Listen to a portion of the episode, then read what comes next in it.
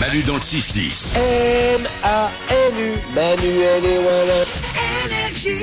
On va écouter vos messages. C'est parti, les messages vocaux que vous nous envoyez sur notre application, parce que oui, on a une application. C'est l'application Manu dans le 610.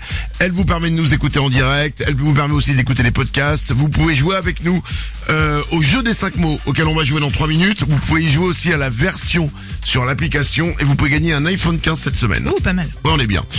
Et vous pouvez nous envoyer aussi des messages vocaux à tout moment, quand vous en avez envie. Vous nous les envoyez, on les écoute tous. Et ça fait 2-3 jours qu'on fait un truc qui me fait beaucoup rire. Il y en a plein sur, euh, sur l'application. On peut pas tout mettre, on va pas faire que ça, mais en fait, c'est quels sont les gens que vous avez croisés qui avaient un métier en rapport avec leur nom. C'est-à-dire que, ou alors, c'est un rapport improbable entre le nom et le métier.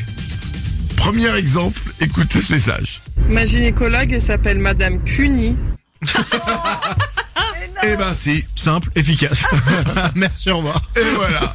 Et alors, ce qui est étonnant, il y a eu plein de réponses avec les gynécologues. Ah ouais Écoutez bien, encore un gynécologue. Moi, le premier gynéco que j'ai eu s'appelait euh, Docteur Ildefonse. Alors autant dire que bah, je ne l'ai pas gardé. C'est compliqué. Je pense que tu fais une capture d'écran sur Doctolib, mais de là à prendre un rendez-vous avec lui, je sais pas. Bah, elle savait peut-être pas, toi. C'est c'est le, c'est le premier. Et ça se trouve, c'est un super médecin, Ah ouais. attendez. Peut-être. Il mais le- défonce. dommage. Mais il a pas choisi son nom, le Bah prénom. ouais.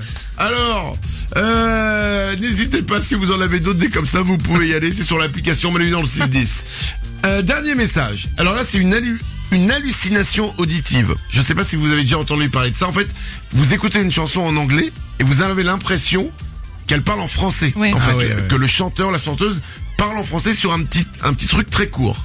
Et ben, on en a une nouvelle. Ouais Manu, euh, j'ai un petit souci avec la chanson de Dwalipa euh, Houdini. J'ai une petite hallucination auditive qui me gâche la chanson depuis quelques semaines. Euh, c'est euh, au début j'entends d'un commun accord et, et ça me ça me frustre et ça revient à chaque refrain et c'est c'est juste horrible. Voilà. Je voulais le partager et gâcher la chanson à tout le monde comme ça. ça serait moins seul. Allez, bonne journée. Parce que c'est le vrai problème, c'est que quand tu l'entends, tu n'entends plus que ça après. le début de Dua Lipa, il entend d'un commun accord.